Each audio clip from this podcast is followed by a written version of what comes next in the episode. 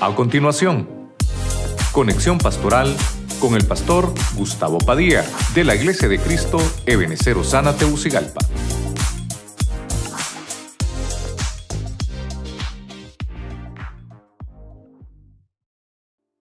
Escuché a algún pastor que decía que la palabra avivamiento no existía en la Biblia. Oiga eso. Y yo decía, Señor, pero si yo estoy estudiando esto y estoy preparándome, encontré 19 versículos donde aparece la palabra avivamiento. Dios santo. Hermano, estamos en tiempos bien complicados que debemos de estar adiestrados con la palabra. Amén, hermanos. Entonces, mire, vamos a entrar, vamos a entrar porque tengo bastantes versículos que leerle. Voy a poner el versículo base. Está en Isaías 57:10. Voy a leer la versión Prat.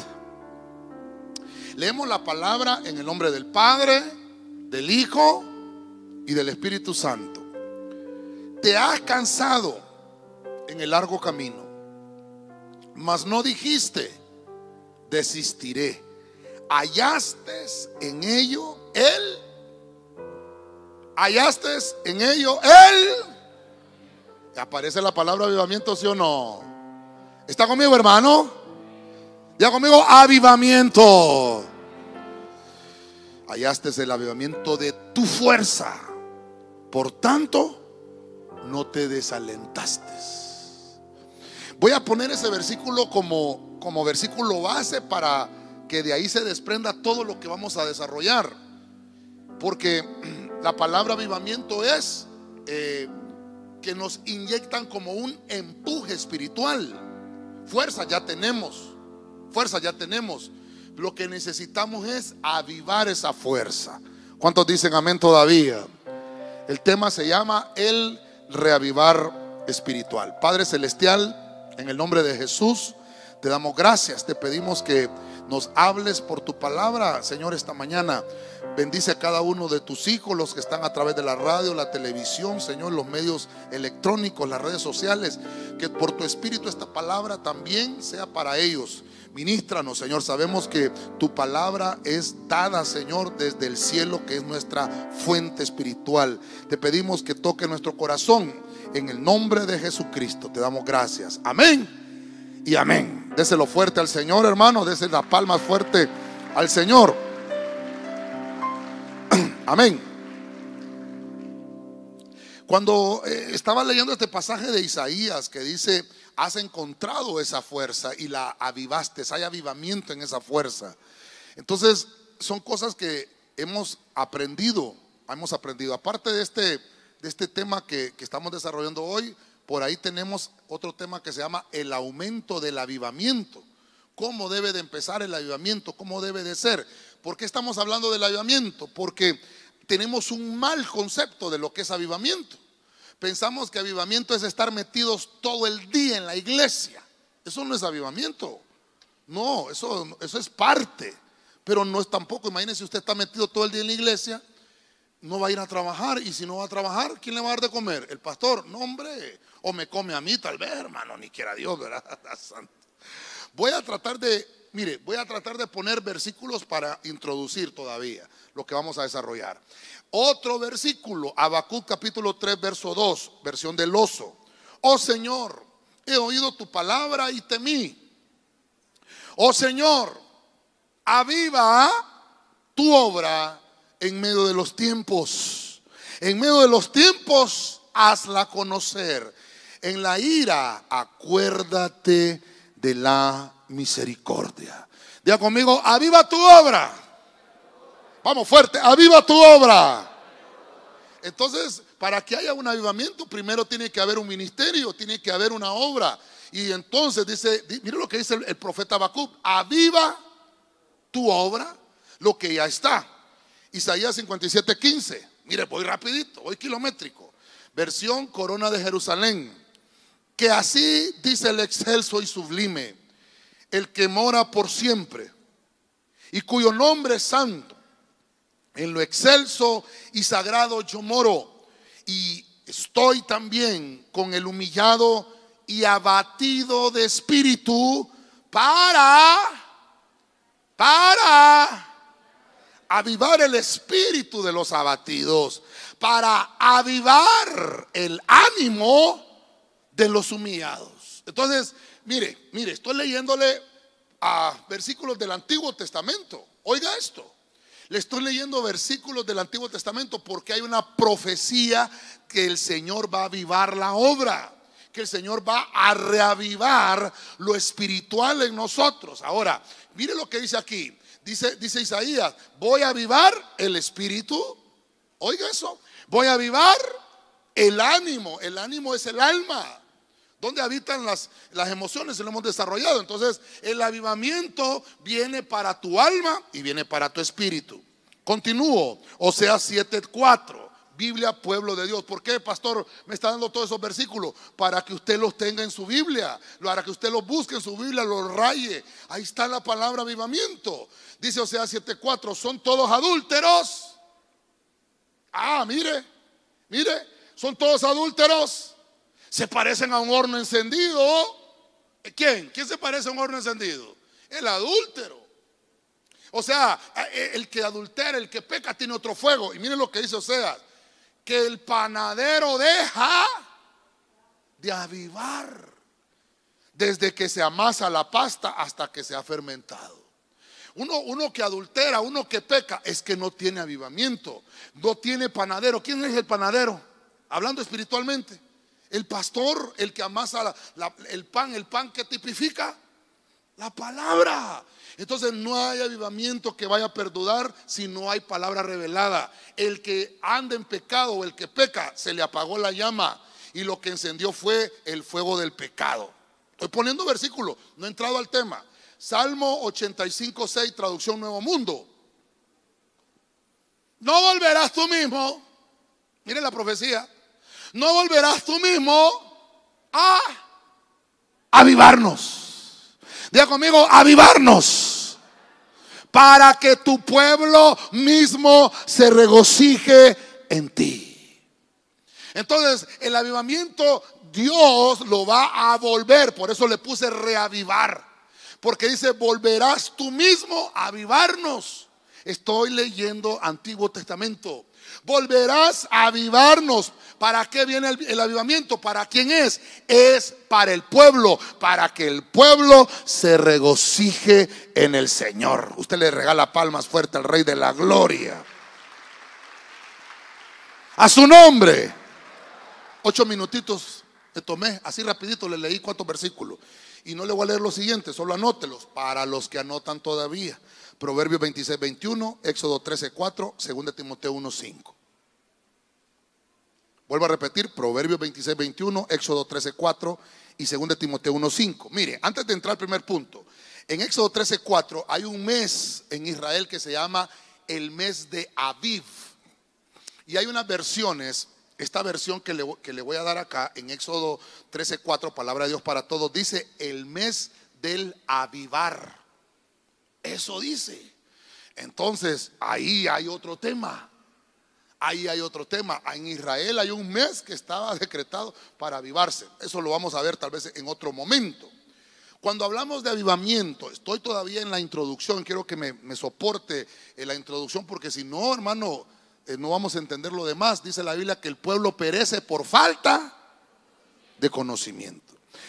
El avivamiento es un término cultural que se refiere al despertar espiritual en un determinado lugar. En especial para aquellos que confiesan a Cristo en su corazón. El avivamiento en la iglesia es un proceso de conversión espiritual motivado por Dios. Y también es un movimiento de restauración espiritual. Cuando la llama y el poder y el fuego del Espíritu de Dios empieza a ministrarnos, hay restauración espiritual. Ok, entro. Primer punto.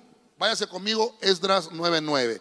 ¿Qué es entonces el reavivar espiritual? ¿A dónde tiene que estar primero? Esdras capítulo 9, verso 9, traducción del Nuevo Mundo. Porque somos siervos. Y en nuestra servidumbre nuestro Dios no nos ha dejado. sino que extiende hacia nosotros bondad amorosa delante de los reyes de Persia, para darnos un reavivamiento. Diga conmigo, reavivamiento. Ah, hermano, el ayuno es el otro domingo. Diga, reavivamiento. Quiero que le ponga atención a esto. A fin de levantar la casa de nuestro Dios y restaurar sus lugares desolados y para darnos un muro de piedra en Judá y en Jerusalén. Entonces me voy a ir, me voy a ir al principio. Me voy a ir al principio. La restauración del avivamiento en el pueblo de Dios no comienza en la alabanza. Aló, aló. ¿Hay comunicación? ¿Cuántos dicen amén? No comienza, empezó un canto, ahí está el avivamiento, vamos. No, ¿a dónde comienza? En el servicio. Dígame los servidores. Cuando estoy leyendo este, hermano, yo me fui de espalda cuando leí Esdras 9:9. El número 9 nos habla de frutos. Y cabal, nosotros estamos cumpliendo nueve años también, ¿verdad? Ah, entonces mire qué interesante, cuando se está restaurando la ciudad, cuando se restaura Israel, cuando eh, después de, que Babilonia lo había hecho pedazos, entonces empieza Esdras, empieza Nehemías, empieza el rey Zorobabel a la restauración del altar, a la restauración del santuario, a la restauración de las murallas, a la restauración de las casas de la familia. ¿Dónde comenzó? Para darnos un reavivamiento en el servicio. Entonces, por eso ¿Se, da cuenta por qué ahora le estoy ministrando Santa Cena el 22 de abril a los servidores? Porque si el servidor está apagado, no va a haber avivamiento en la iglesia. O estamos encendidos o estamos apagados. Dos cosas. Pero la llama, si está pavilando, ¿verdad? El pabilo que humea, dice la No, hay que avivarlo. El servicio tiene que reavivarse. Una persona que está activa en su servicio es una persona que está avivada. Hay fuego de Dios ahí. Lo que pasa es que nosotros queremos ver hablando lenguas a la gente y ahí, ah, este sí está avivado. No, hombre, uno que está sirviendo está avivado. Uno que está con su servicio responsable, con honestidad, con firmeza. ¿Sabe qué pasa? Se empieza a levantar un muro de protección en su vida. El que está activo en su servicio tiene protección del cielo para él y para toda su familia. Vamos, hacerlo fuerte al Señor, hermano. Con palma fuerte al Rey de la Gloria. Tu servicio al Señor provoca restauración espiritual. Eso es lo que provoca. Si usted ha dejado el servicio, lo invito el 22 de abril. Retómelo. Aquí nos vamos a ministrar todos delante del Señor. Porque ese servicio espiritual hace que se levanten muros de protección de alrededor tuyo. Estoy en el punto uno. Estoy en el punto uno. Quiero leerle el versículo anterior al que le acabo de leer, pero en otra versión, en la versión Prat, en la versión moderna Prat. Y ahora, por un breve momento, ha habido favor de parte de Jehová nuestro Dios para dejarnos un resto que escape. Está hablando de, arrebatamiento. Ah, es escatológico. Para dejarnos un resto que escape y para darnos un clavo en su lugar, en su lugar santo, para iluminarnos nuestro Dios los ojos y para concedernos un pequeño avivamiento en nuestra servidumbre. ¿A dónde comienza ese avivamiento? En el servicio. Diga conmigo, en el servicio. Es un pequeño avivamiento. El, avivamiento tiene que estar en los servidores. Si, si ahí no hay avivamiento, la iglesia no se va a encender nunca. Ya vamos a entrar a la alabanza, ya vamos a entrar a la alabanza. Todavía estoy en el punto uno. Mire lo que dice la Biblia del avivamiento en el servicio, Levítico 6:5, Biblia, Biblia Pueblo de Dios. El fuego permanecerá siempre encendido sobre el altar y no deberá extinguirse. Todas las mañanas el sacerdote va a tomar café con pan. ¿Cómo dice? Todas las mañanas el sacerdote lo avivará con leña. ¿Quién es el sacerdote? Vamos a ver, levanten la mano los que somos sacerdotes. Ah, ¿quién es el responsable de mantener el fuego encendido? Ah, no, hombre, qué feo estuvo el culto, hombre. Y el hermano que canta todo desafinado, hasta me quitó la paz, no pude ni entrar a la presencia del Señor. Mire lo que dice, va a disponer el holocausto sobre él y hará arder las partes grasosas de los sacrificios de comunión. ¿Quién lo hace? Sacerdote. No, es que en la iglesia, en los cultos, cuando dirige ese hermano, ah, entonces le voy a contestar. ¿Me permite contestarle? ¿Cuántos han oído hablar de Pablo y Silas en la cárcel? ¿Qué ambiente hay en la cárcel? Es hostil. Ratas, cucarachas. Perdóneme, hermano, para ser diplomático, ¿cómo se llama cuando hace un hombre las necesidades fisiológicas? Hay de todo ahí. Sin embargo, Pablo y Silas empezaron a cantar al Señor. Los presos lo escucharon. Pero no solo eso, los presos lo escucharon. El cielo los oyó. Y las cárceles, hermanos, se abrieron. Los muros cayeron. Las cadenas se rompieron. Los cepos se deshicieron. Y Pablo y Silas fueron liberados de la cárcel. Dos hombres con avivamiento. Y nosotros nos quejamos en el culto. Con aire acondicionado, con silla Pullman. ¿Qué más tiene? Ayudas audiovisuales, el versículo hasta con grandes letras para que, por los que son miopes, ¿verdad? Y, y todavía no sentimos el fuego. Necesitamos el poder del Espíritu Santo verdaderamente. Necesitamos el reavivar del Espíritu. Necesitamos que se encienda ese fuego en nosotros. El servicio al Señor es la llama del avivamiento. Dele palmas fuerte al Rey de la Gloria.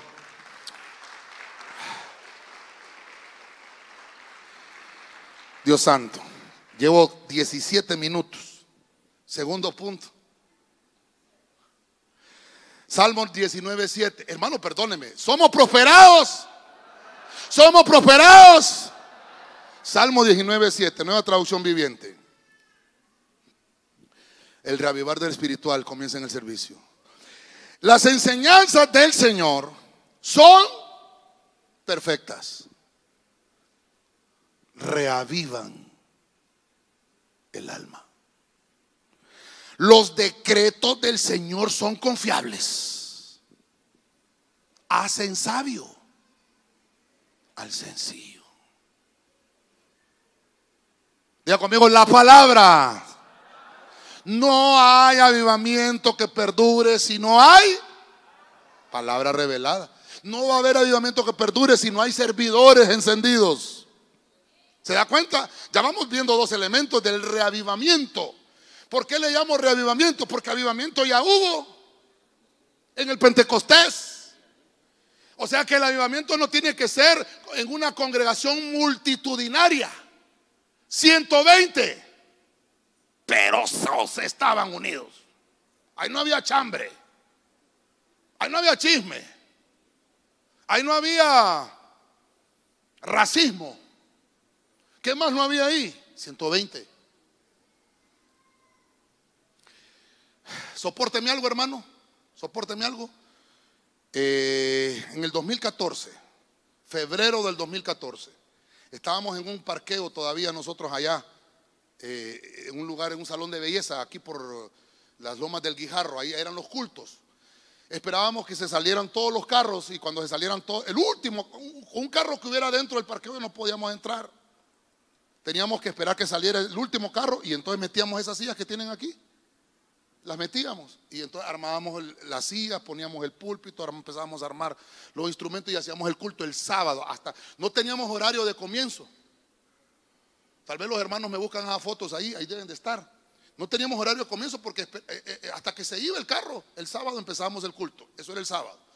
Y el domingo igual. Hasta ahí estábamos afuera todos esperando hasta que salía el último carro. Entonces nos metíamos, así, así nos habían prestado el local, ese local una, persona. Y hermano, estuvimos ahí cuatro fines de semana. Yo no aguanté cuatro fines de semana. Yo cuatro fines de semana estaba preso. Yo le dije al Señor, no puede ser, no puedo estar en esto yo, Señor. No, hermano, no, no teníamos cómo hacerlo. Los principios del ministerio era el segundo mes porque empezamos en un garaje, en la casa de un hermano. Y luego nos pasamos ahí porque no teníamos. Y yo le dije, Señor, no puedo estar así. Y yo, yo hermano, miré entrar un ángel el sábado, el último, eh, el último fin de semana de ese febrero. El sábado vi entrar un ángel a la reunión. Y miré que el ángel se pasaba y ministraba. Y ahí se movía en medio de los. Éramos como 35, 33 que habíamos ahí. Y entonces el Señor me habló. Me habló. Creo que prediqué un tema que se llamaba la, última trompeta. Me recuerdo ese tema ni lo busqué en YouTube si no teníamos ni cámaras, hermanos, sino me acuerdo del tema, la última, y entonces lo prediqué, y entonces el Señor me habló y me dijo, cuando sean 120 unidos, así me dijo, lo voy a multiplicar en 3 mil. Estoy hablando el último fin de semana de febrero del 2014. Aquí tengo la profecía yo en mi corazón. Voltea a ver al que tiene la par y voltea los de atrás adelante y los de adelante atrás. Voltea a ver. ¿Cuántos sabemos aquí? ¿Cuántos vemos aquí? O sea que la palabra tiene que cumplirse. Pero cuando hayan 120 sedientos, no que vengamos a ver qué, le puedo sacar al pastor, qué le puedo sacar a la pastora, si me pone a predicar o no. Y, ah, no, no está avivado. Todavía no hemos entendido lo que es avivamiento. En Tegucigalpa, eh, hermano, los ancianos son los que le parten la iglesia al pastor. Eso no es avivamiento. Mire cómo voy, mire cómo voy. Perdóneme que me tome el tiempo para ministrarle esto. Pero debe de haber palabra, por eso es que el pueblo perece por falta. Entonces, eh, mire, mire, mire. Ya le dije que, dicen que no hay palabra de en la Biblia. Pues mire cuánto llevamos ya, cuántos versículos. Y un día venía manejando, venía para la iglesia y yo acababa de predicar el domingo en la tarde un tema de escatología que se llamaba El fin del mundo. Ese sí lo puede encontrar, ahí está grabado. El fin del mundo. Le puse el tema. Y yo venía, mano, y, venía escuchando a un predicador famoso. No sé si estará vivo todavía porque yo lo escuchaba en 1983 a las 5 de la mañana en la voz evangélica. Casi se me sale el nombre.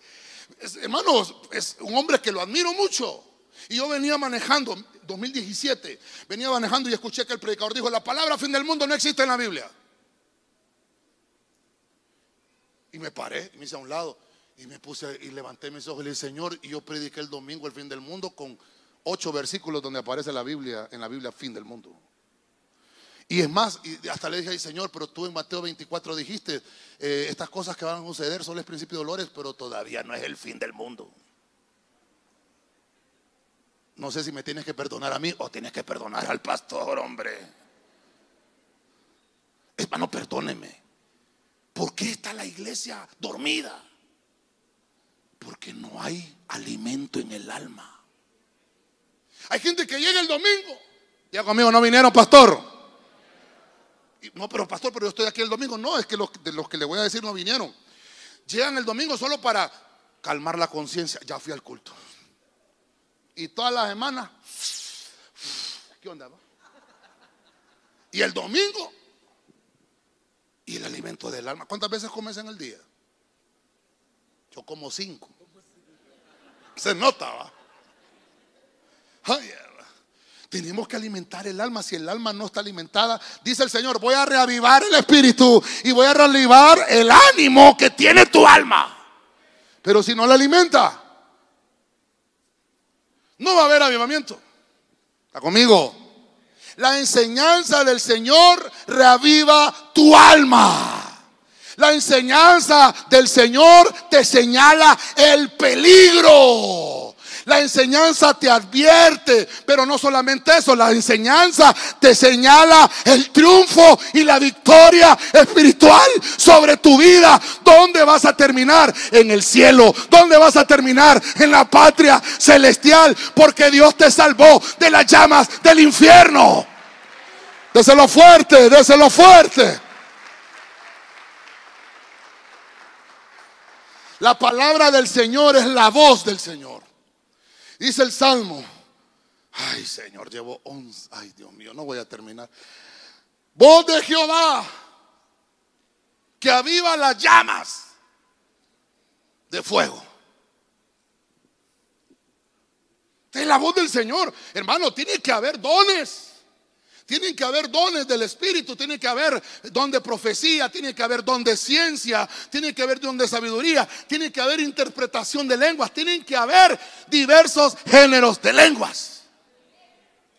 Porque entonces Dios habla. Ah, tengo que avanzar. ¿Qué otra cosa cree usted? ¿Qué otra cosa cree usted que tenga que ver con el revivar del Espíritu? Ah, hermano, no vamos a terminar, hermano. Isaías 54, 16, Biblia al día. Mira, yo he creado al herrero que aviva las brasas del fuego y forja armas para sus propios fines. Yo también he creado al destructor para que haga estragos. Pero la parte que le quiero mostrar es, me llamó la atención, he creado al herrero que aviva las brasas. Entonces ya vimos que ahí tiene que haber servicio, tiene que haber una obra de Dios primero, tiene que haber servicio, tiene que existir palabra. Pero tiene que existir algo que se llama el herrero. Diga conmigo, el herrero. Pastor, el herrero es uno que comete errores. No, no, no. Los herreros son los ministros. Ministros legítimos llamados por Dios, capacitados por Dios, legalizados y ratificados. Y tiene que haber confirmación. No es así nomás. Ahora, desarrollemos eso. Uno que aviva las brasas es un ministro diestro. ¿Por qué le dije yo que el herrero? Porque en primera de Samuel 13, 19, oiga esto. Ninguno de los israelitas sabía cómo trabajar el hierro. Ninguno no tenían ningún herrero. Los filisteos no les enseñaban a los israelitas cómo trabajarlo, porque tenían miedo de que hicieran espadas y lanzas. Cuando hablamos de la armadura del cristiano, debe de haber espada. Amén. Y la espada es la palabra de Dios. ¿Y quién la forja? El herrero. ¿Cómo así, pastor? El ministro recibe la palabra de Dios, desarrolla el tema, desarrolla la enseñanza, desarrolla la predicación para darle armas a la iglesia. Nuestras armas no son carnales, son poderosas en Dios para destrucción de fortalezas. ¿Y por qué se destruye su casa? Se destruye su hogar a cada rato. Bueno, tiene armas. ¿Y por qué no tiene armas? Porque no tiene herrero. ¿Y por qué no tiene herrero? Porque no se congrega. No recibe palabra. Silencio en la iglesia de Cristo. No estoy molesto, hermano. Estoy enseñándole. ¿En qué? ¿Quién, reinaba aquí? Vamos a ver un discipulador. ¿Quién reinaba? Saúl. ¿Quiénes eran los únicos que tenían espada? Saúl y Jonatán. De ahí ninguno. ¿Se da cuenta? Por eso es que cuando llegó Goliat, vamos a ver, mándenme a uno. Se levantaba aquel hombrón, ¡Pum! ¡Pum! ¡Vaya! ¡Israelitas! ¡Cobarde! Se levantaba en la mañana a decir eso y en la tarde por 40 días. Y los israelitas, ¡ay! ¡ay! Sin espada, hermano. Perdón. Y llega David, un mocoso de 15 años. Llegó espada. Porque no habían, hermano. La que estaba era la de Saúl. ¿Y David con qué venció a Goliat? Con una onda. Hermano, nuestras armas no son carnales, son Ahora, David ya llegó siendo rey a vencer a Goliat. Recuerde que ya lo había ungido Samuel. Bueno, no me voy a meter en ese tema. Lo que le voy a decir es, cuando hay un pastor que no le enseña a la iglesia a forjar sus armas, es filisteo. Ese no es pastor. ¿Para qué le vas a enseñar las palabras si después te van a dividir la iglesia? ¿Para qué vas a levantar discipuladores y después se van a creer pastores? Silencio en la iglesia de Cristo de Benecer, ¿va? Es que el pastor tiene que capacitar y tiene que enseñarle a hacer espadas y lanzas al pueblo para que se defienda. Pero resulta que siempre hay uno mal que otro mal nacido ahí, ¿va? Ya se cree pastor, eh, perdóneme hermano, hasta apóstol se creen, hermano. Y se quieren llevar con el pecho al herrero. Al herrero. El herrero lo, hermano, dice la Biblia en Efesios, búscamelo. Efesios capítulo 4, verso 11, 12. Dice la Biblia que cuando Cristo murió en la cruz del Calvario descendió hasta el más profundo de, del tártaro y que cuando él subió en un desfile triunfal le dio domas a los hombres y entregó los ministerios, apóstoles, profetas, evangelistas, pastores y maestros, hombres de Dios, hermano, escogidos por Dios, capacitados por Dios, habilitados por Dios para que los santos fueran perfeccionados, para que el pueblo de Dios tuviera armas para vencer las acechanzas del enemigo. Dios creó al herrero para que el pueblo de Dios tenga armas del Espíritu. ¿Qué versículo es? Eh, versión Palabra de Dios para todos. Eh, Efesios 4:11 dice, Cristo mismo le dio dones a la gente. A unos el don de ser apóstoles, a otros el de ser profetas, a otros el de anunciar la buena noticia de salvación y a otros el de ser pastores y maestros. Él dio esos dones para preparar a su pueblo santo para el trabajo de servir y fortalecer el cuerpo de Cristo. ¿Dónde comienza el avivamiento?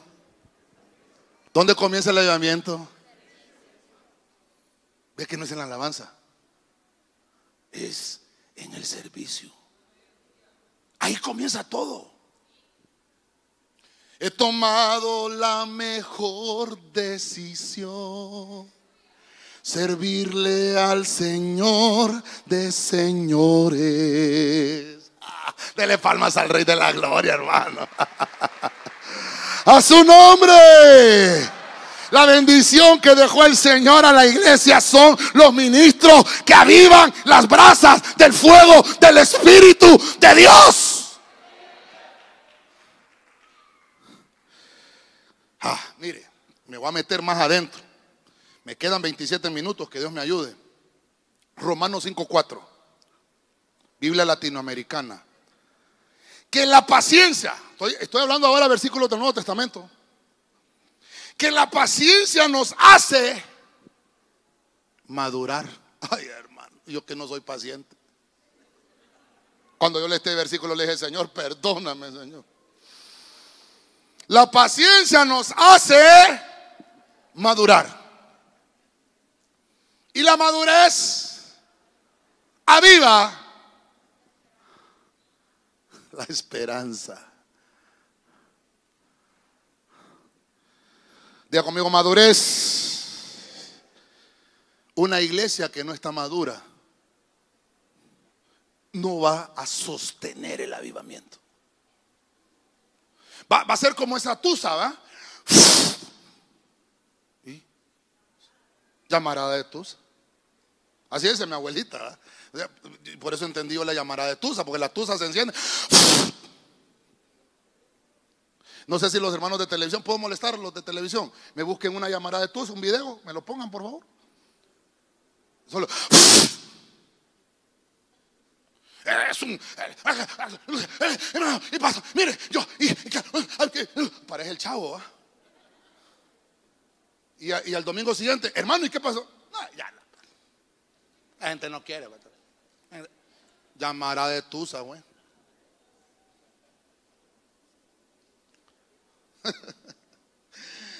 Qué terrible. Mire, hermano, mire, hermano. Yo me convertí al Evangelio en 1989. 83 acepté al Señor. Yo vivía en la colonia Santa Fe del Carrizal, no sé cuántos conocen en la Santa Fe. Había una iglesia reformada ahí y enfrente había una panadería. Voy a ir por ahí, fíjese hermano. Ah, eh, no estaba pavimentado, creo que ahorita está pavimentado. Yo estaba en la escuela Costa Rica, que está a la vuelta. 1983. Allí acepté al Señor en esa iglesia. Ah, más gordo estaba. Bien bonito, gordito, puro Michelin. Panzoncito. Nadie en mi familia era cristiano. Yo me acepté al Señor. Y como la iglesia solo abría los domingos, solo los domingos iba. Y entonces eh, empecé a conocer al Señor, me empecé a, adiestrar. Entré a la escuela, al colegio, con el Señor en mi corazón. Y bueno, nos movimos de ahí, de, nos pasamos a vivir a la colonia Kennedy. Bueno, hubieron pasaron muchas cosas. La cuestión que le quiero contar es que a los 15 años yo me salí de la iglesia. Era presidente de los jóvenes de la iglesia que estaba. Se llamaba, la iglesia se llamaba Elín Pentecostés. Creo que aquí hay unas todavía, en la 31 hay una, en la Esperanza, en Lizaguirre, en el sitio, por ahí. Como cinco o seis iglesias habían en ese entonces. Cuando yo me salí, era como 1989, algo así. Me salí, ya le he contado yo cómo me salí. Lo que le quiero mostrar es que me descarrié y cuatro años me fui al mundial. Cumplí 17 años, me gradué del colegio, me fui para, para la costa, fui a trabajar a la maquila. Y cuando cumplí 19 años, ya tenía dos años de trabajar, vino Steve Fato, se llama, no se me olvida el nombre de ese evangelista, a una campaña Choloma. Y yo fui teniendo 19 años. Y me reconcilié con el Señor. ¿Qué cree que pasó? Me volví a descarriar. Yo fumaba. Yo, sé hacer el golpe, fíjese hermano hasta rueditas. Ahí aprende a fumar, aprende a beber. ¿Sabe qué dice la Biblia? ¿Sabe qué? Perdóneme. Se vale ministrarse, hermano. Me soporta, hermano, perdóneme. Solo tenemos un culto el domingo. No está en ayuno, viene bien desayunado. No, no desayunó. Mire, dice la Biblia que cuando uno es liberado, viene el Señor y es liberado, el espíritu sale, el espíritu maligno se va. Porque viene Cristo y el Espíritu Santo a habitar, el Paracletos. Amén, hermano. Tiene que avivarlo. Tiene que avivarlo. Pablo le dice a Timoteo, aviva el don. Me estoy adelantando, hombre. Cuando no lo avivamos, el Espíritu Santo se entristece. Cristo Jesús Dice la Biblia que el Espíritu Santo nos convence de justicia, de juicio y de pecado. Pero no, y empezamos a pecar y empezamos a pecar y empezamos a pecar. Y de repente la casa está vacía, pero está ordenada. Aquel espíritu que salió cíclicamente regresa. Si fumaba, regresa el, el, espíritu del cigarro. Si bebía, viene con el de la borrachera. Vamos a ver. ¡Ey! Está vacía la casa. Y dice la Biblia que ese se va a traer siete más. Y el estado de aquel viene a ser peor. Entonces los pecados que no había cometido atrás los empieza a cometer ahora. Empieza a cometer fornicación, empieza a cometer adulterio y hasta asesinatos, hermano. Que el Señor reprenda al diablo. Entonces yo me descarrié, volví a descarriar, pero fue poco tiempo. Y yo volví a caer, hermano Mire, yo le he contado a usted, era el alcohol mi problema, no era la cerveza, nunca me ha gustado la cerveza. Entonces el diablo como sabe eso, porque hermano es que el diablo es bandido, hermano. Lo va a tentar con lo que le gusta, no lo va a tentar con lo que no le gusta. Entonces me ponían la botrán ahí, hermano, y venado de oro.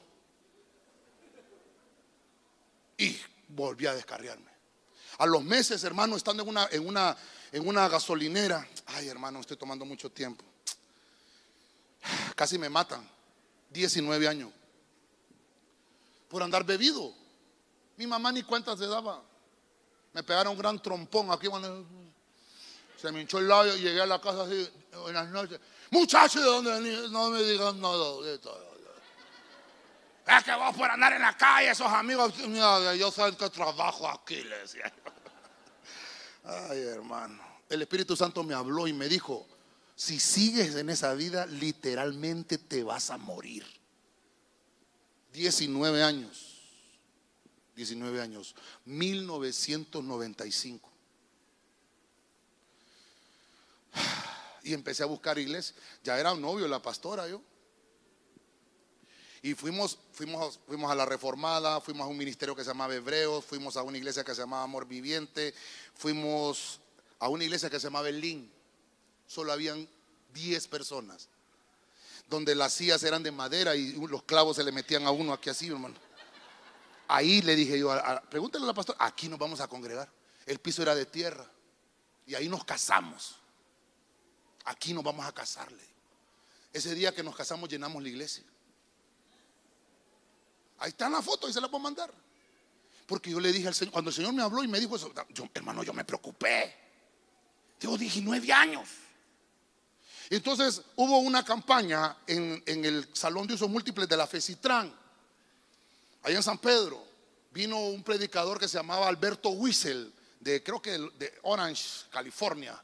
Vino con un grupo que se llama Halal, un, grupo musical de la ELIN que cubría el apóstol Otto Ríos. Y ahí le entregué la vida de Gustavo Padilla, el Señor, en el altar, un 11 de septiembre de 1995. Hice un pacto en el altar. Ya, le he contado yo, es el predicador, creo que tú te acuerdas, el predicador hasta le quitaron la cobertura por lo que predicó ese día, hermano. Pero yo lo que quería era aceptar a Cristo. Yo pasé, yo pasé al frente, así como estamos ahorita, predicando, estaba el pastor y no había terminado, pues no terminaba iba a echarle tierra al, pastor que lo cubría, más bien estaba. Me acuerdo bien de la predica. Pero yo decía yo que deje de hablar eso, yo lo que quiero es recibir a Cristo. Y yo estaba por dentro con fuego que me avivaba. Y pasé al frente, y entonces cuando pasé al frente le he contado yo, Alberto Wiesel, creo que está vivo todavía. Dijo, atiéndame ese gordito, por favor. Y pasaron los ujieres a orar por mí. Y yo empecé a llorar ahí, hermano. Yo hice un pacto con el Señor. A mí nadie me dijo que repitiera la oración de fe. Ahí, 11 de septiembre de 1995, siendo las 9 de la noche.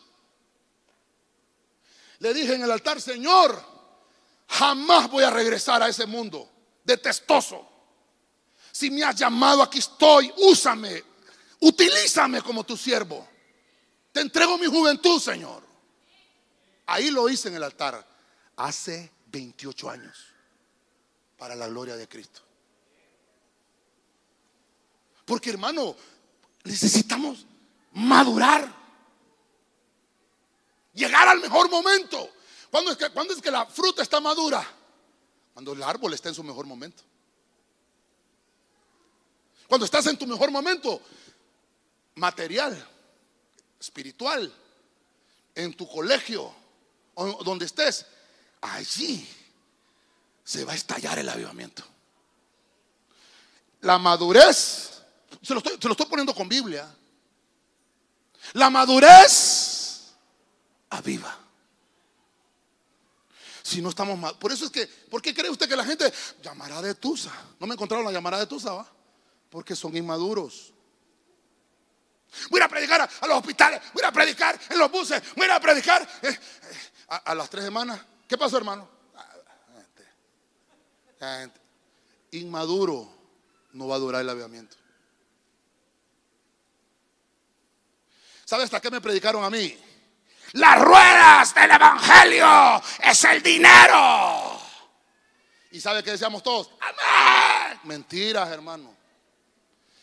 Lo que mueve el Evangelio es el fuego del Espíritu Santo. Dele palmas fuerte al Señor, hermano. Señor de la gloria. Sin madurez espiritual, hermano, no habrá avivamiento. El Señor vendrá a buscar frutos maduros en la iglesia. Va a venir a buscar frutos. Eso es lo que va a venir a buscar. Cuando sea el arrebatamiento, vamos a ver tus frutos, tus frutos, tus frutos. Amor, gozo, paz, paciencia. Venir. No, ya me aplazó el, ya me aplazó el Señor. Mejor ni seguimos, ¿verdad? El fruto de labios que confiesan su nombre. Frutos de justicia. Eso es lo que viene a buscar el Señor, los tiene la iglesia. Entonces quiere decir que si la iglesia no tiene los frutos, el avivamiento va a ser llamará de Tusa. Yo no quiero eso. Yo no quiero eso. Yo quiero que el avivamiento permanezca hasta que suene la trompeta del arpazo. Hasta que suene. Estar avivado hasta que suene. Señor de la gloria. Según de Timoteo 1:6. ¿Qué más es el reavivar del Espíritu? Dice la palabra de Dios para todos, según de Timoteo 1:6. Por eso quiero que, mire cómo dice esta Biblia, quiero que reavives el fuego del don de Dios, del don que Dios te dio cuando te impuse las manos. Por eso le puse al tema el reavivar, porque avivados ya estamos. Lo que necesitamos es reavivarlo. Yo no sé cuántas hermanas aquí han cocinado en, una hornilla. ¿Ah? Prenden el fuego, ¿verdad? Y empiezan a, hacer tortillas, ¿verdad? Y, después el fuego. Entonces, ¿qué hacen para reavivarlo? ¿Ah? Soplar, sí, pero ¿qué más? ¿Cuál es el combustible? Ah, más leña. Échele más leña. Usted viene un domingo a la iglesia, Dios lo bendice, se va toda la semana y el otro domingo vuelve a venir y lo vuelven a avivar y lo vuelven a avivar. Y el otro domingo, y el otro domingo, el otro domingo, el otro domingo. Y después el otro domingo ya no vino. Y después ya no vino la Santa Cena. Y a ni ayunar ya no vino. Ahí aparece en la proclama. Todo así. ¿Qué le pasó a ese? Llamara de Tusa. Perdóneme, es que yo también me estoy predicando, si ya le conté parte de mi testimonio. Necesitamos avivar el don. Pero no al don, al esposo, no, el don del Espíritu Santo. Miren lo que dice ahí. Los dones son para, para edificación de la iglesia. Mire, mire qué error. Profetiza el hermano. Gran profeta el hermano. No, él tiene un don de profecía, pero no es profeta. Todo el que profetiza, todo el que profetiza es porque tiene el don. Todo profeta debe de profetizar, pero no todo el que profetiza es profeta. Ah, qué lindo enseña la hermana, es maestra. No, tiene un don llamado enseñanza. Entonces confundimos. Aquí en Tegucigalpa le llamamos profeta a todo el que profetiza. Yo los he probado. Yo he probado un montón de profetas. ¿Y qué, ¿Y qué ha pasado, pastor? Imagínense que yo, a mí no me convence. No llamo al Espíritu. Hubo uno, hermano, que me le acerqué. Y le dije, es que fíjate que la gente, hermano, cuando mira un profeta, le dice, profeta, ¿qué le dice el Señor de mí? ¿Ah? ¿Ah? ¿Ah? Y entonces, sí, que como que piensan que es que no es así, hombre. Así, hombre. Mire, mejor no hablemos mal de la gente. Le dice Pablo a Timoteo, reaviva el don. Cuando te impuse las manos, ahí hubo un don. ¿Qué has hecho con eso? ¿Cuándo fue eso? Dice Timoteo. Por eso te digo que lo reavives.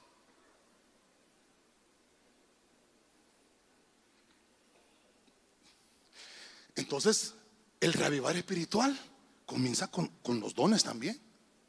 No hay dones. Ese avivamiento va a ser llamará de tus. Hermano, tenemos dones en esta iglesia. Tenemos dones espirituales. Entonces hay avivamiento. ¿Aló? ¿Hay avivamiento? Amén. ¿Qué necesitamos? ¿Qué necesitamos? ¿Qué necesitamos? reavivar el fuego del don. No dice reaviva el don, reaviva el don ya lo tiene. Hay gente que solo ha hablado lenguas una vez. Una vez. Tiene, tiene, tiene la, el, el don de los diversos géneros de lenguas. Avívelo.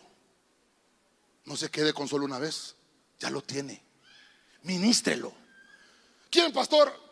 ¿A quién le está diciendo Pablo ahí? Revívalo tú. Ah, no, es que si el pastor no me viene a traer, no voy. Ahí se va a quedar todo seco.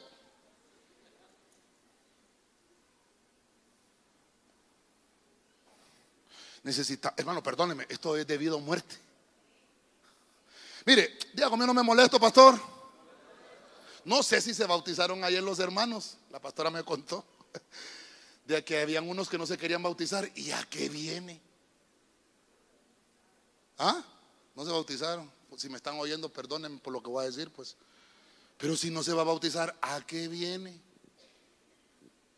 Porque el que tiene avivado el fuego de Dios busca bautizarse.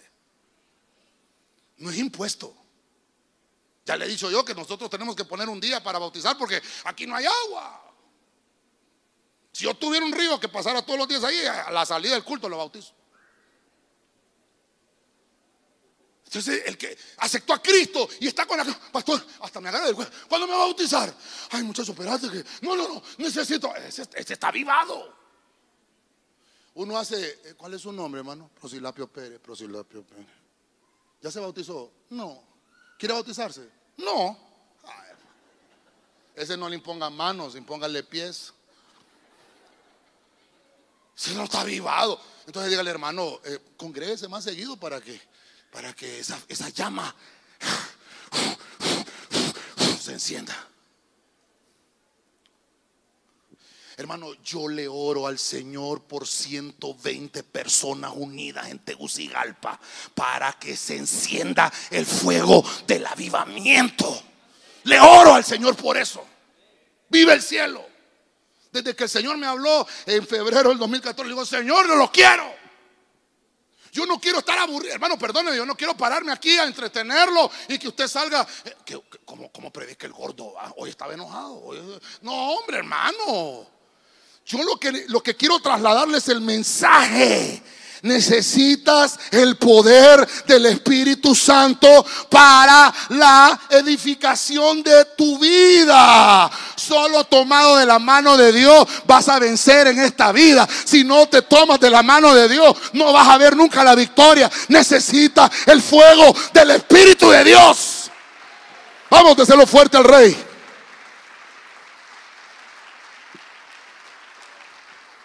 A su nombre.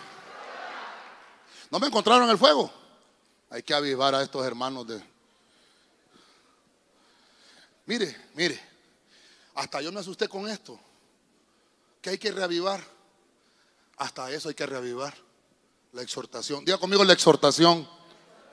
Pastor, y eso, pongamos Biblia pues, según de Pedro 3.1. Mire, ahora estamos leyendo el Nuevo Testamento. Versión oro. Esta es ya carísimos míos. La segunda carta que os escribo, procurando en las dos, en las dos cartas, que procura avivar, avivar, eso es lo que procuro. Pero ¿con qué? Mire lo que dice Pedro, con mis exhortaciones, con mis exhortaciones. ¿Qué es lo que necesito animar? Vuestro ánimo, vuestra alma. Sencilla o sincero. ¿Dónde encontramos esa palabra ánimo? En el Antiguo Testamento. Lo acabamos de leer ahorita. ¿En qué, qué, Isaías qué? El Señor viene a avivar, hasta no lo anotaste. El Señor viene a avivar el espíritu y viene a avivar el ánimo. Isaías 54. Ah, ¿y dónde lo confirma Pedro? En el Nuevo Testamento. Yo vengo, vengo con esa exhortación para avivarles el ánimo.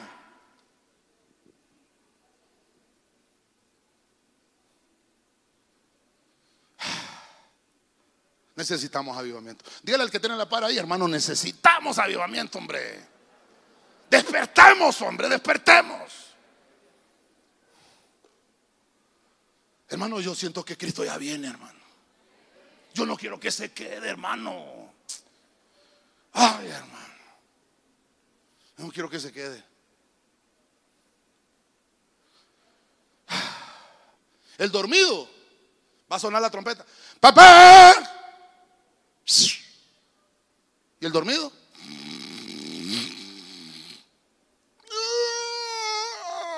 Voy a la iglesia hoy. Ay, hoy, hoy qué toca? Santa Cena. No, hoy no voy a ir, el otro domingo voy a ir. Y a la iglesia no hay nadie. Avivado. ¿Cómo dicen aquí los, de los rapiditos? ¿Cómo que le dicen? ¿Ah? Despabilate. No, no le dicen aquí. No, allá en San Pedro así dice, ¡ey, despabile, doña, apúrele! Dice. Y la doña va ahí, ¡ay, ay! Dice, apúrese, le dice que, que en la carrera. Y la doña, ¡ay, pulumbú, el hombre! Mire. Ah, hermano. No, mire, perdóneme, Diego no me molesto, pastor. Yo con gente así no trabajo, hermano. No, perdóneme. Busque otra área de servicio que sea más lento, más lenta. ¿Cuánto sirven, cada cuánto sirven los de buen samaritano? Cada hora externa, cada tres meses. Ahí póngase, hermano. Ahí, ahí, cada tres meses, ahí, ahí vamos, hermano. Ahí. Véngase, véngase. Hermano, ¿sabe? Perdóneme, ¿sabe qué dice la Biblia? Cuando Jacob se iba a encontrar con Esaú, iba Jacob con toda la prole. Iban todos, hermanos, los jóvenes, los hijos de él, los hombres, iban los niños. Y pero él iba, y él iba, quería encontrarse con su hermano. Apúrense, apúrense. Jacob, Jacob, ¿qué pasó? Allá se quedaron botados los niños. Adelántense ustedes. Voy yo, voy yo. Ha llegado Jacob. Vamos, niños, vamos, niños. Somos soldaditos, siervos del Señor. Dice la Biblia que Jacob se regresó. Qué lindo. Sí, pero ya vimos que el avivamiento tiene que ser maduro. El niño atrasa. ¿Y la hora cómo está? Es que van caminando todavía, hermano. Ahí van. Ahí van. Hay dones. Eh, ni lenguas hablan. Ahí van. Vamos. Inmadurez. ¿Está conmigo, hermano? Me estoy dando a entender. Necesitamos la exhortación. Active el ánimo. Es que la exhortación no es, ¿qué pasó que no viniste ayer? ¿Y qué te pasa? Irresponsable. No, eso no es exhortación, es regaño. Me fui al mataburro. ¿Qué es exhortación? Oiga lo que dice. Incitar a una persona con autoridad y con derecho para que haga una cosa y para que esa persona actúe de cierta forma mediante razones y mediante ruegos. Eso es exhortar. ¿Qué te pasa? No, pastor, es que, no, hombre. ¿Eso es rogar? Exhortar. ¿Y por qué vos? No te doy, ahí dejó Ramón, no te doy otro porque. Hermano, póngase pilas. Dígale que tiene la par, póngase pilas, hermano.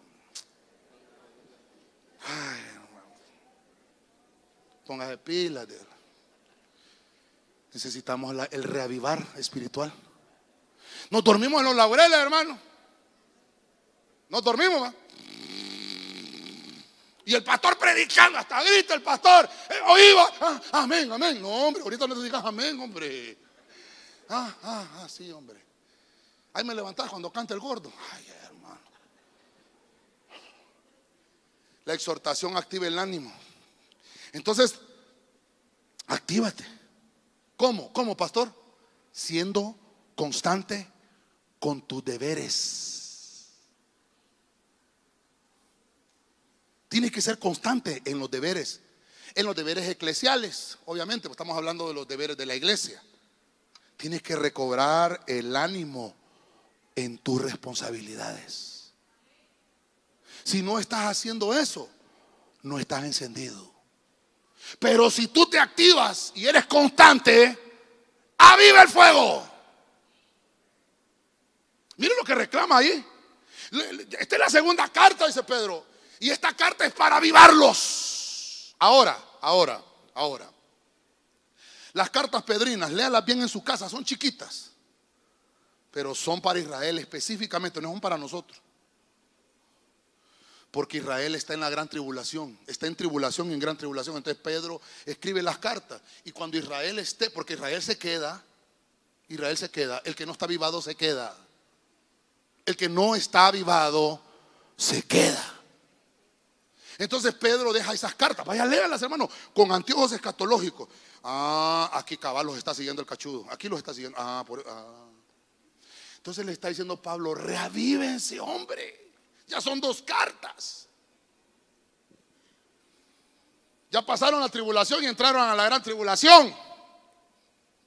Termino, me ayudan con el piano los hermanos, por favor.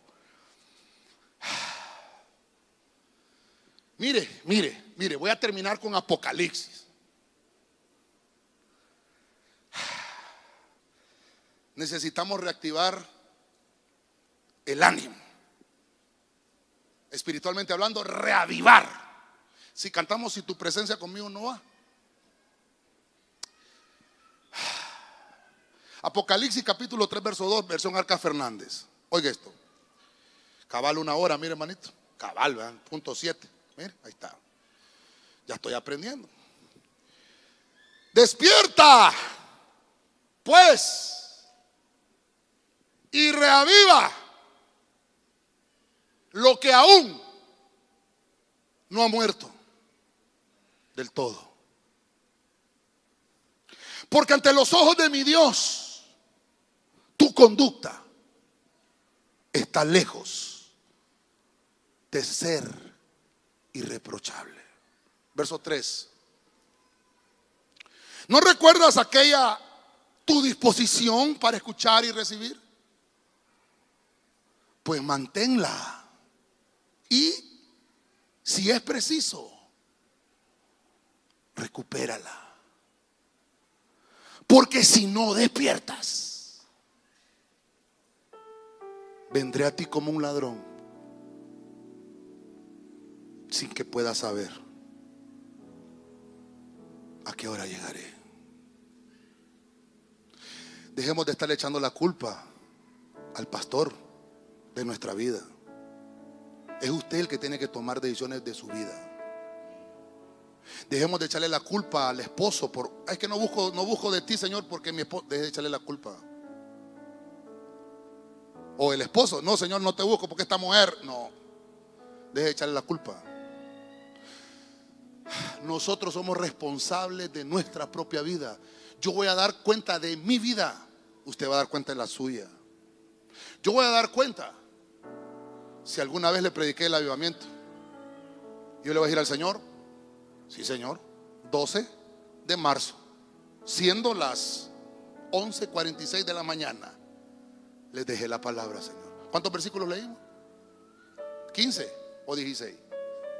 No leí tres más. Pero ahí está el reavivamiento espiritual. Me, interesó porque la conducta provoca avivamiento. ¿Qué esperaba usted encontrar? Yo esperaba encontrar otras cosas. La alabanza, la música, eso me va a avivar. ¿Cuántos le hemos leído? Hemos encontrado la palabra música, ¿verdad que no? Hemos encontrado la palabra canto, pero no, porque la alabanza es el fruto del avivamiento.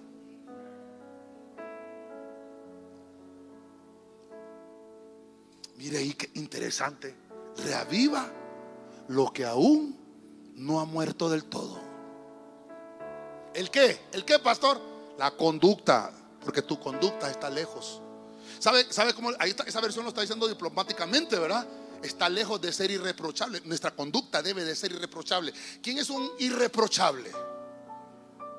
Uno que no tiene reproche, ¿verdad? Así de sencillo. No, no le puede decir es que este es así. No, no, no le puede echar culpa de nada, pues porque se porta bien, es formal, es honesto, es puntual, es responsable. No, hombre, es intachable. Y entonces,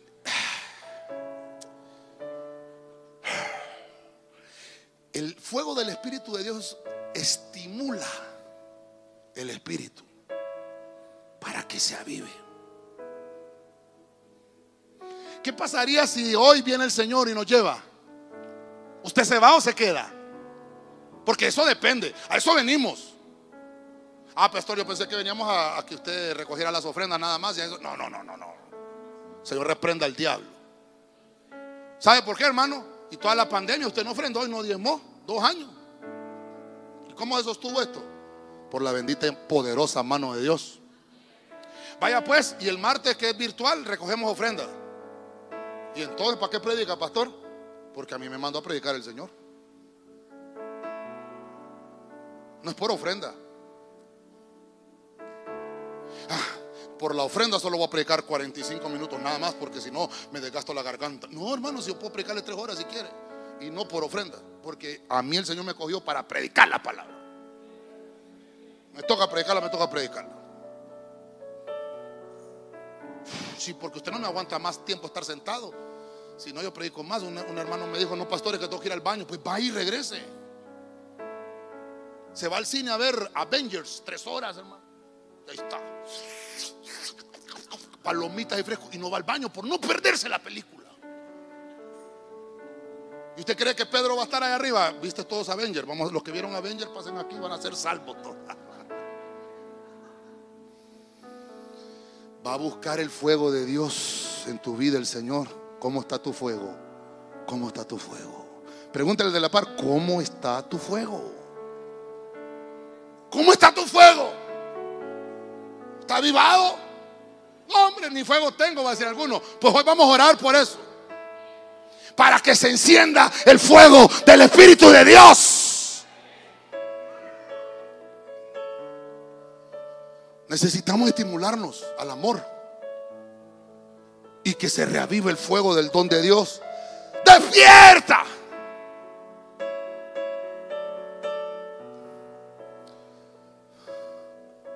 Dice la Biblia, despierta tú que duermes. Y te alumbrará Cristo. Por el tema, y te va a reavivar Cristo. Despierta pronto. No te adormezcas en lo espiritual. El Señor viene pronto por su iglesia. ¿Cuánto lo creen? Dele palmas fuerte al Señor, hermano. Ok, Solo para, solo para ponerle a esto, yo le puse esto que la conducta, mi conducta es un reavivar espiritual. Si yo no estoy avivado, si yo no estoy avivando, mi conducta va a ser pésima. La conducta implica el modo de hablar, ¿sí? Comportamiento cristiano. Si nos, hermano, no le exijamos conducta a uno que no está avivado. Le estoy poniendo la Biblia. ¿Qué le, le, pide el Señor a esta iglesia? Vamos a ver los discipuladores. ¿Qué iglesia es? Sardis. Le dice el Señor lo que aún todavía no ha muerto. Avívalo. Conducta. Conducta es la manera de comportarse en diferentes situaciones. ¿Cómo se comporta en tal situación? ¿Qué hace? Cuando se meten con usted, ¿qué hace? Cuando a alguien le falta el respeto, ¿qué hace? Eso es conducta. ¿Qué hace cuando lo alaban? ¿Qué hace cuando lo alaban? Siga, hermano, siga, siga. Siga. ¿Qué más? Bonito, ¿va? ¿Y qué hace cuando lo denigran? Le dice, siga, hermano, siga. ¿Va que no? Cállate, le dice. Eso es conducta. ¿Cómo se comporta? Jesús dijo, si te pega en una mejilla, ¿ah? Pon la otra. Conducta. Termino, termino, porque hay que orar por los hermanos que me dijeron, ¿verdad? El reavivar espiritual. Mire cuántos versículos hemos leído en la Biblia del avivamiento en nosotros. Es necesario. El servicio, hablando de Esdras, capítulo 9, el servicio tiene que ser avivado, es lo primero. Si no hay servicio, no hay protección, no hay muros de protección. El servicio protege tu vida, el servicio protege tu familia. Si no hay servicio. Y por eso la Biblia dice, no dejes que nadie tome tu corona. Número dos, si no hay palabra revelada, el avivamiento se va a acabar. Necesitamos la palabra del Señor porque esa palabra alimenta el alma. Número tres, tiene que haber herreros, ministros, los que avivan las brasas del fuego para trabajar con las espadas y con las lanzas. Son aquellas armas con las cuales vamos a poder derrotar todos los dardos del enemigo. Necesitamos el herrero, un ministro diestro. Porque eso dice Efesios 4, 11 y 12, que los dejó el Señor para perfeccionar a los santos. Número 4. Ah, la madurez. Difícil. Porque cuando estás en tu mejor momento, estás avivado. En realidad se ha encendido el fuego. Aquella llama que estaba pavilando se terminó de encender. Madurez. Lo vas a hacer con, con madurez. Número 5. Los dones del Espíritu Santo. Ah, van a empezar a fluir dones cuando estés avivado. Aviva el don que el Señor te entregó con la imposición de las manos del ministro. Avívalo. Porque esos dones son para edificación de la iglesia, para el avivamiento, para que el avivamiento no se apague. Número 6, la exhortación es animar con ruegos a los demás, es activarle el ánimo a otro para que se avive. Eso es, eso, eso es el reavivar. Y por último, vimos en Apocalipsis capítulo 3, verso 2 al 3, que la conducta de un cristiano estimula el espíritu para que se reavive. Amén y amén. Dele palmas fuerte al Señor.